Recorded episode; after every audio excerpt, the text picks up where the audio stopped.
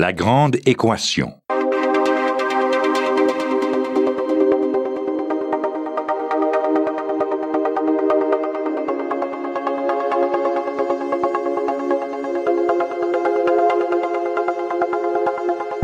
Ici Normand Mousseau. Bienvenue à La Grande Équation. Aujourd'hui, les mathématiques du cœur. Et oui, je sais que nous ne sommes pas à la Saint-Valentin.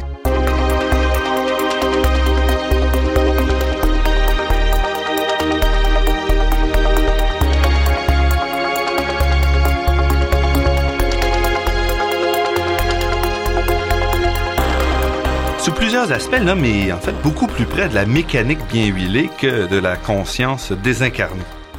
Et c'est certainement le cas du cœur, qui est essentiellement une pompe qui sert à pousser le sang vers les poumons, puis, une fois oxygéné, vers le reste du corps. Cette pompe a quand même gardé ses secrets pendant assez longtemps, et ce n'est que vers les années 1960 qu'on a développé les premiers modèles théoriques qui décrivent les réactions chimiques contrôlant le battement cardiaque. Depuis, l'étude du cœur a passionné pas seulement les amoureux, mais aussi les mathématiciens et les modélisateurs qui voient dans cet organe, en fait, un système dynamique, non linéaire, précis, bien équilibré, dont tout malfonctionnement peut entraîner la mort. Dans le cadre de notre série sur les mathématiques du vivant, nous nous intéressons aujourd'hui à l'étude théorique du cœur et aux impressionnants développements qui ont eu lieu depuis une dizaine d'années dans ce domaine-là. Pour en parler, je reçois Philippe Comtois, détenteur d'un baccalauréat en génie physique et d'une maîtrise et d'un doctorat en génie biomédical. Numéricien et modélisateur Philippe Comtois est professeur sous octroi au département de physiologie et à l'Institut de génie médical à la Faculté de médecine de l'Université de Montréal et chercheur installé à l'Institut de cardiologie de Montréal.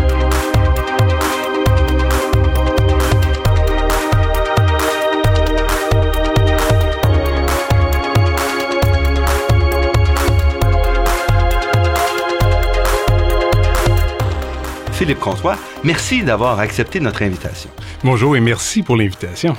Comment est-ce qu'un ingénieur en génie physique en est-il arrivé à s'intéresser au cœur?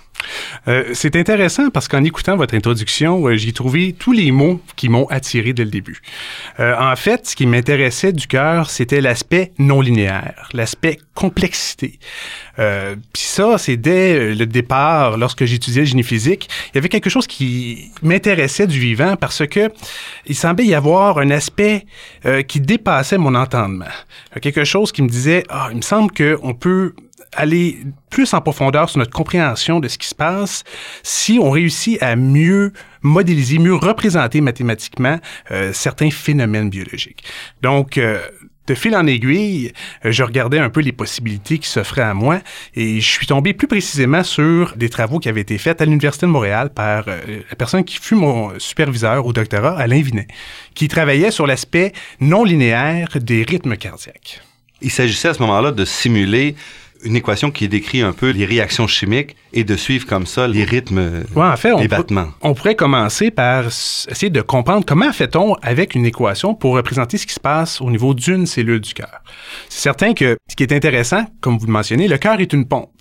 Pour pouvoir réussir à faire son travail de pompe, mais il y a toute une activité cellulaire sous-jacente. Donc, qu'est-ce qui se passe au niveau d'une cellule du cœur pour pouvoir permettre à l'ensemble des cellules de se contracter et permettre l'éjection du sang, ben c'est un phénomène qui met en branle les différents ions qu'on a dans le corps, c'est-à-dire les ions sodium, potassium et très important les ions calcium. Pourquoi? Parce que c'est eux qui sont responsables de la contraction. Donc si on regarde par exemple une cellule cardiaque, on se dit la cellule est composée de quoi?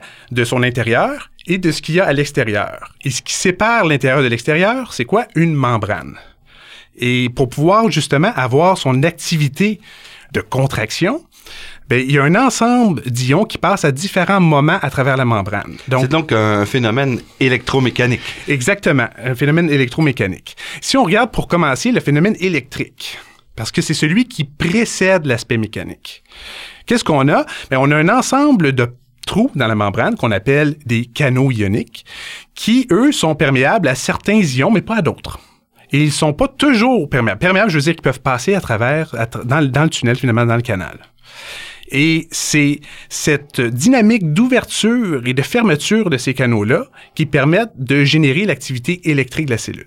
Et on comprend, au moins on a modélisé d'un point de vue mathématique, ce déplacement-là ionique, il y a à peu près une cinquantaine d'années, avec des équations qui sont pas vraies, qui ont rien à voir avec la forme d'une cellule. On dit juste, voici comment un ion, quand il traverse, quel impact il va avoir sur euh, la cellule d'à côté. Vous avez exactement raison. En fait, les premiers travaux qui ont été faits sur l'aspect électrique des cellules, ça n'a pas été fait dans les cellules cardiaques, ça a été fait dans l'axone géante euh, du calmar. Et c'est euh, Hodgkin et Huxley qui ont formulé la première équivalent électrique finalement de l'activité électrique euh, d'une cellule biologique. Et c'est que plus tard, ben, les gens dans le domaine cardiaque se sont dit, bon, on peut probablement prendre la même approche pour représenter ce qui se passe. Fait que finalement, ce qu'on fait, c'est qu'on, exactement, on suppose que la cellule est séparée par un milieu interne et externe, et il y a différents courants qui peuvent passer, et la résistance de ces courants-là ne sont pas constantes. Par exemple, quand on regarde euh, un circuit électrique, on sait que le voltage est égal à quoi? La résistance par exemple, multiplié par son courant. Mais la résistance ici va changer en fonction de l'état de la cellule. Est-ce que la cellule est dépolarisée? Est-ce que son voltage est au-dessus de zéro ou il est hyperpolarisé comme normalement l'est, c'est-à-dire en dessous de zéro? Et on va décrire à ce moment-là le cœur ou les, ces réactions-là comme vraiment un circuit électrique avec des composantes qui sortent un petit peu de l'ordinaire par rapport au circuit qu'on a dans nos ordinateurs. Exactement. À ce moment-là, on peut résoudre les équations Vraiment, en quittant le cœur, on s'assoit, on a nos circuits électriques et on va utiliser les mêmes techniques qu'on va utiliser quand on veut simuler une puce euh, sur ordinateur. Oui, exactement. Ou comme on veut un petit circuit électrique à la maison où est-ce que, par exemple, on voudrait allumer une diode électroluminescente. Bon, il faut mettre euh, une résistance en série. On a une différence de potentiel. On sait que ben, la diode, elle, a une résistance. On a une résistance à côté d'elle. Donc, dépendamment de la batterie qu'on va utiliser, mais le courant qui va passer à travers va permettre de pouvoir illuminer la, diode. Donc, c'est la même approche. On a une série d'équations, euh, des équations différentielles ordinaires. Donc, il dit que finalement, que le potentiel en fonction du temps, dépend justement des résistances et donc des courants qui vont passer à travers la membrane. Et la difficulté durant les, 40 premières années, c'est de simuler ou de reproduire ces équations-là parce qu'elles sont non linéaires, parce que comme les résistances changent, les impacts qu'on peut avoir globaux sont parfois surprenants. Exactement. Si on regarde historiquement le développement justement des modèles ioniques, en fait, compte ces modèles-là qui représentent l'activité électrique des cellules cardiaques, on les appelle les modèles ioniques. Et il y a eu une évolution dans le temps de ces modèles-là, parce que plus euh, nos connaissances augmentaient sur les différents types de canaux qu'on avait, plus on rajoutait des courants. Donc, il fallait les ajouter dans nos modèles. Et c'était le développement des techniques, comme qu'on appelle le patch clamp, par exemple, qui nous ont permis de connaître de plus en plus les différents canaux qu'on peut mettre dans les modèles. Mais maintenant, on se retrouve avec des modèles qui sont, je dirais, énormes. dans les premiers modèles qu'on a vus, on avait trois courants. Maintenant, on est rendu avec facilement une bonne dizaine de courants, 26 variables, 126 paramètres. Donc, c'est devenu pour une cellule beaucoup d'équations. Et là, on n'a pas encore commencé à parler de la contraction et des modèles du cœur complet.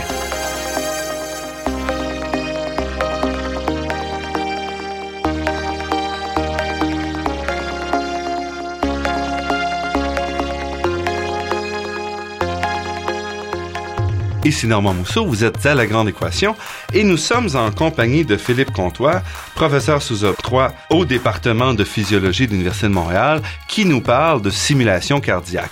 Vous êtes arrivé au cœur de notre conversation, qui est à dire comment est-ce qu'on peut simuler le cœur aujourd'hui. Pendant longtemps, on simulait la partie électrique. Et depuis une dizaine d'années, peut-être, on commence à simuler des organes complets. Et ça, c'est fascinant. Tout à fait. Il y a eu beaucoup, beaucoup de développement qui se sont faits au cours des dix dernières années. On est passé justement de la cellule à se dire, ben, qu'est-ce qui se passe? Parce qu'en réalité, si on regarde le cœur, en réalité, il y a plus qu'une cellule. Comment coupler ces cellules entre elles? On est passé d'une cellule à une fibre de cellule à un tissu bidimensionnel de cellules. Maintenant, on est rendu avec des 3D et des cœurs complets. Mais il y a beaucoup, beaucoup d'informations qu'on a besoin pour pouvoir représenter adéquatement un cœur complet. Parce que j'en parlais tantôt, nos modèles ioniques ont plusieurs courants, mais en fait, quand on les a construits, on a pris un ensemble de données qui ont été trouvées dans différents types cellulaires, dans différentes conditions. Donc, on se retrouve finalement avec un modèle qui représente une cellule moyenne. C'est comme si j'essayais de dire, on essaie de représenter finalement la diversité des êtres humains qu'on a sur Terre.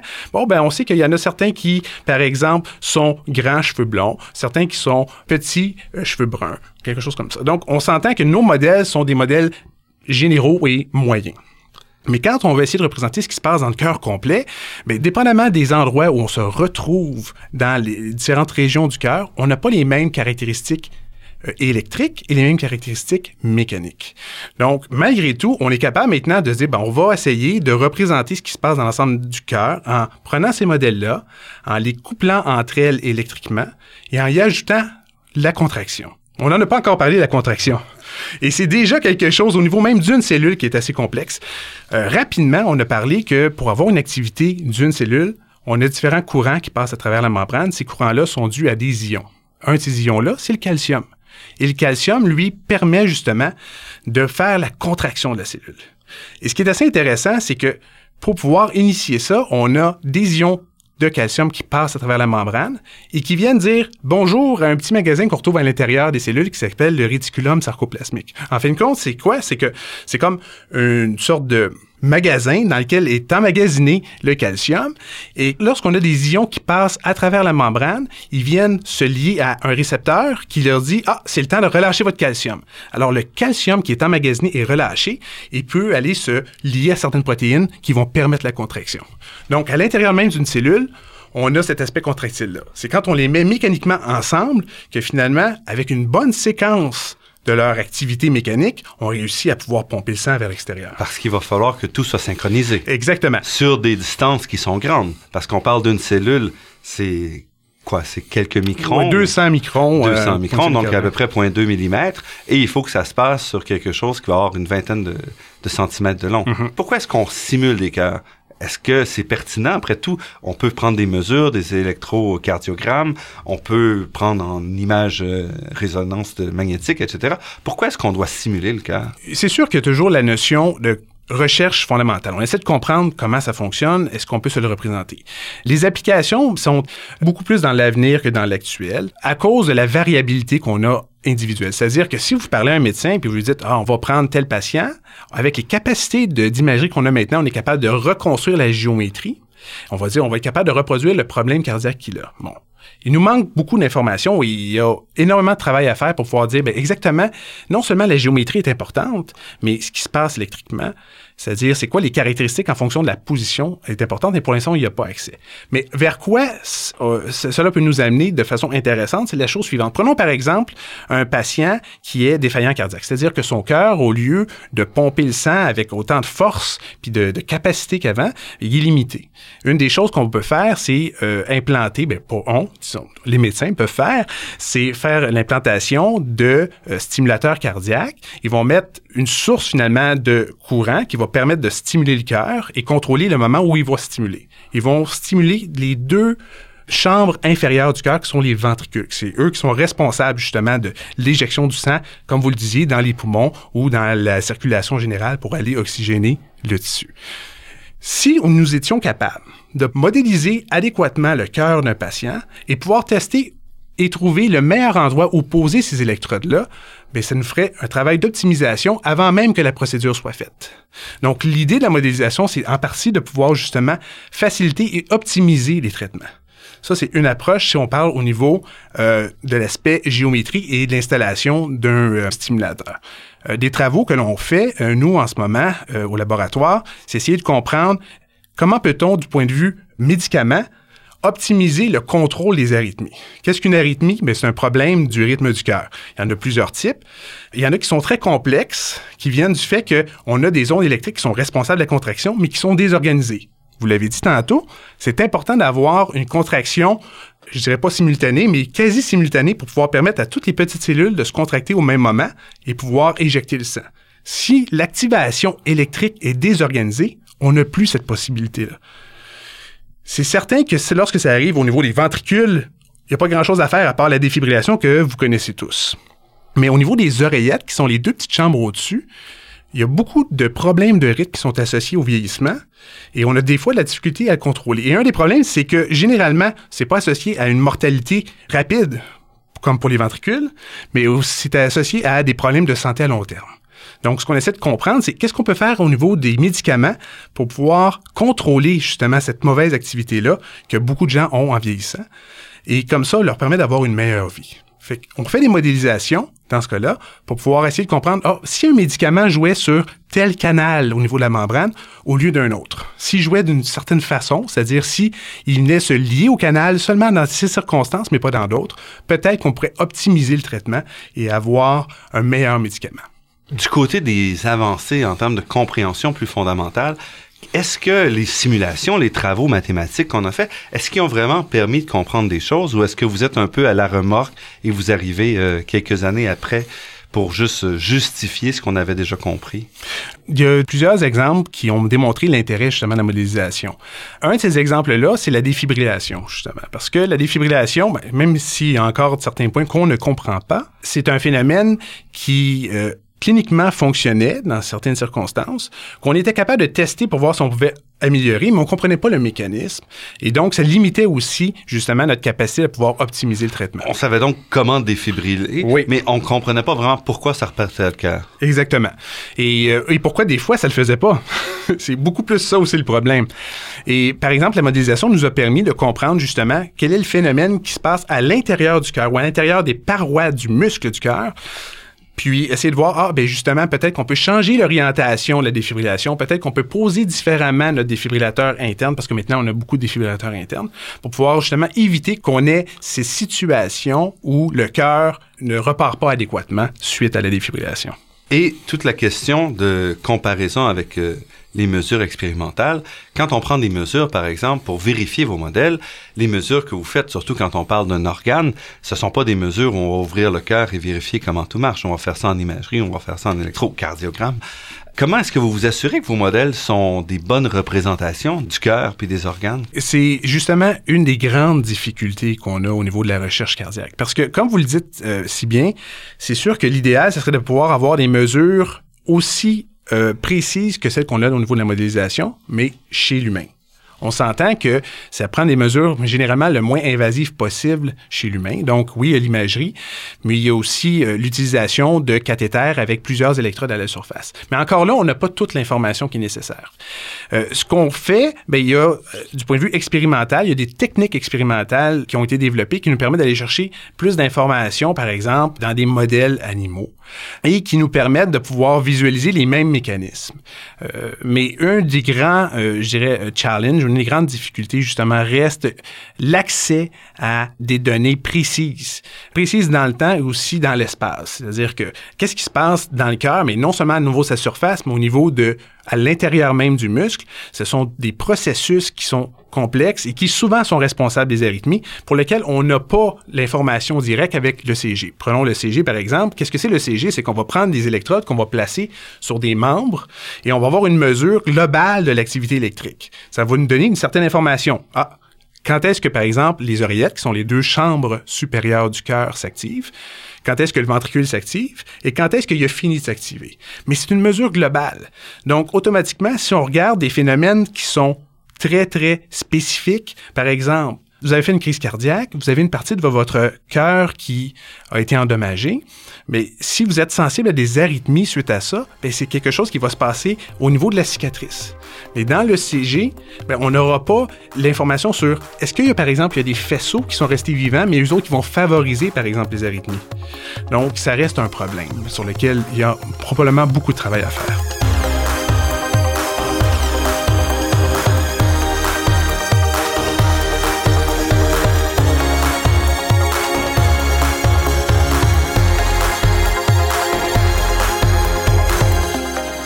Ici Normand Mousseau.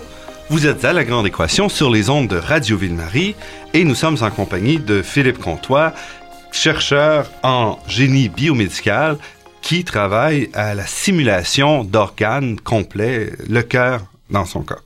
Parlez-moi un petit peu de vos travaux à vous. Qu'est-ce qui se fait ici à Montréal? Qu'est-ce qui se fait dans votre groupe de particulier sur la simulation de ces cœurs? On a quand même un certain nombre de domaines de recherche sur lesquels nous travaillons en ce moment. Je peux vous parler, par exemple, des travaux que j'ai la chance de faire en collaboration avec le docteur Stanley Nattel à l'Institut de cardiologie, qui est un, expert en fibrillation auriculaire. Et on, travaille avec lui sur l'optimisation des drogues antirythmiques. Donc, finalement, comme je disais tantôt, qu'est-ce qu'on peut faire pour qu'un médicament soit peut-être plus fonctionnel pour éviter qu'on ait des problèmes à cause d'un effet indésirable de ce médicament-là? Un contexte, il y a plusieurs années de cela, il y a eu des études qui ont été faites qui ont démontré, par exemple, que l'utilisation de certains médicaments antiarythmiques amenait plus de décès que de permettre la survie euh, des gens. Pourquoi? Bien parce que, par exemple, si on, dans le cas du laboratoire, on s'intéresse au phénomène de la fibrillation auriculaire, qui est un problème d'arythmie des oreillettes, bien, on se rendait compte que ça causait des problèmes au niveau des ventricules. Donc, il faut essayer de trouver une drogue ou formuler finalement une drogue qui permettrait d'avoir un effet au niveau des oreillettes sans avoir un effet délétère ou un mauvais effet sur le Il ne s'agit pas ici de tester la drogue comme d'identifier des, des cibles pour développer des drogues. Exactement. C'est vraiment se dire, par exemple, euh, dans ce cas-là, à l'aide du modèle, on sait que l'on peut euh, spécifiquement avoir une drogue qui va avoir une affinité, donc qui va avoir tendance à se lier à un canal précis. Par exemple, un canal qui est perméable au sodium.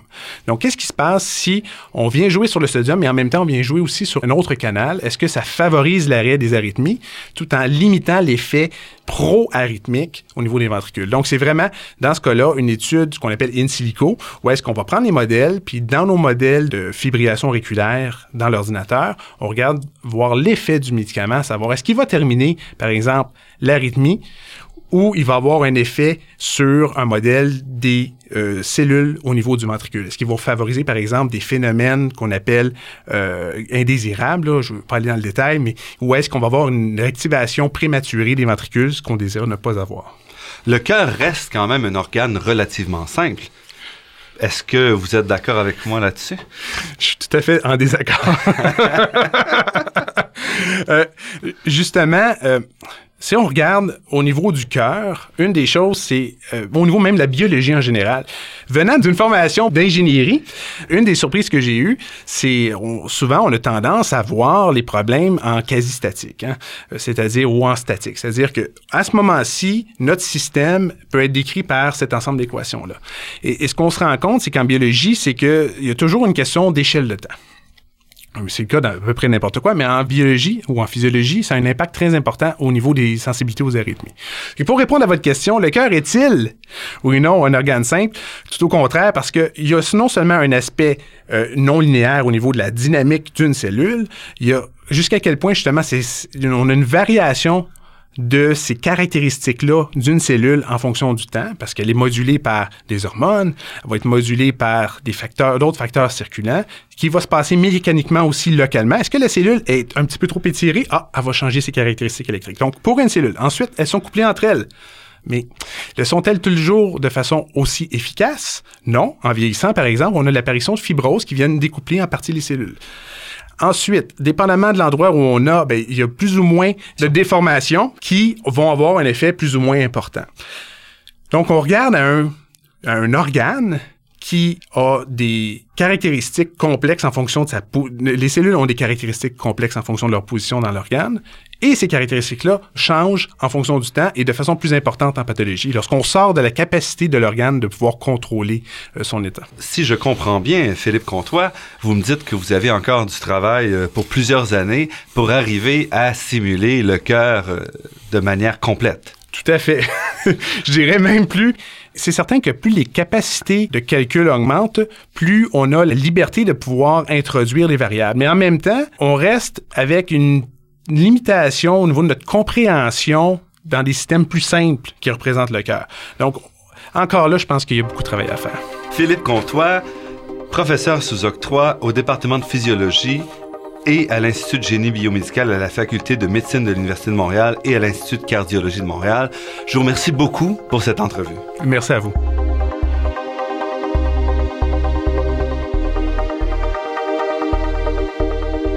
Cette émission s'inscrit dans une série sur les mathématiques du vivant. Les autres épisodes seront diffusés au cours de la saison et je vous invite à visiter le site Internet de La Grande Équation pour plus d'informations. Je remercie Daniel Fortin à la technique, Marc-André Miron, site Internet et Ginette Beaulieu, productrice déléguée. Je remercie également Athéna Énergie, fournisseur de gaz naturel et commanditaire officiel de la Grande Équation, pour son soutien à la promotion des sciences auprès du grand public. Cette émission est également rendue possible grâce au soutien du Fonds de recherche du Québec Nature et Technologie, ainsi ainsi qu'au soutien de la Fondation des chaires de recherche du Canada et de l'Université de Montréal.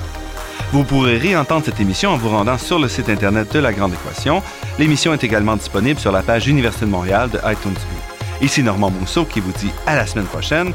D'ici là, restez à l'écoute de Radio Ville-Marie pour découvrir votre monde sous toutes ses facettes.